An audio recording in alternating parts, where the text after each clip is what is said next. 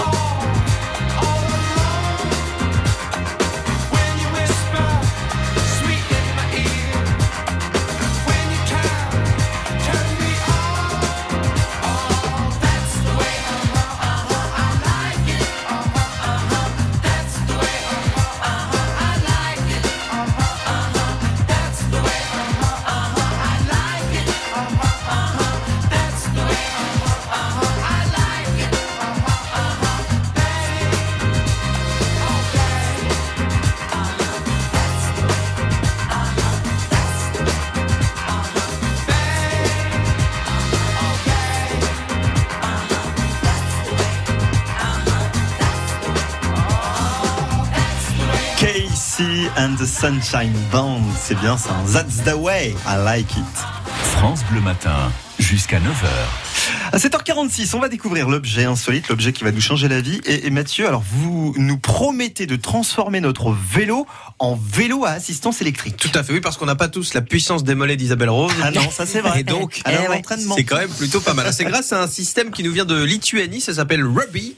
R-U-B-I. Alors, ça vient du mot rubber qui veut dire caoutchouc en anglais. Je vous passe la petite photo. Merci Mathieu. Bien sûr, parce que le dispositif marche avec une roue en caoutchouc. On va y revenir un peu plus tard. Le principe de ce kit, c'est de vous permettre justement de transformer n'importe quel vélo normal, Mhm. vélo standard, que ce soit un VTT, VTC, etc., euh, en vélo à assistance électrique. Alors, euh, un VAE, c'est pas une mobilette, c'est-à-dire que le système, il n'est pas là pour euh, que vous ayez un système de propulsion, mais il va vous aider en fait quand vous pédalez.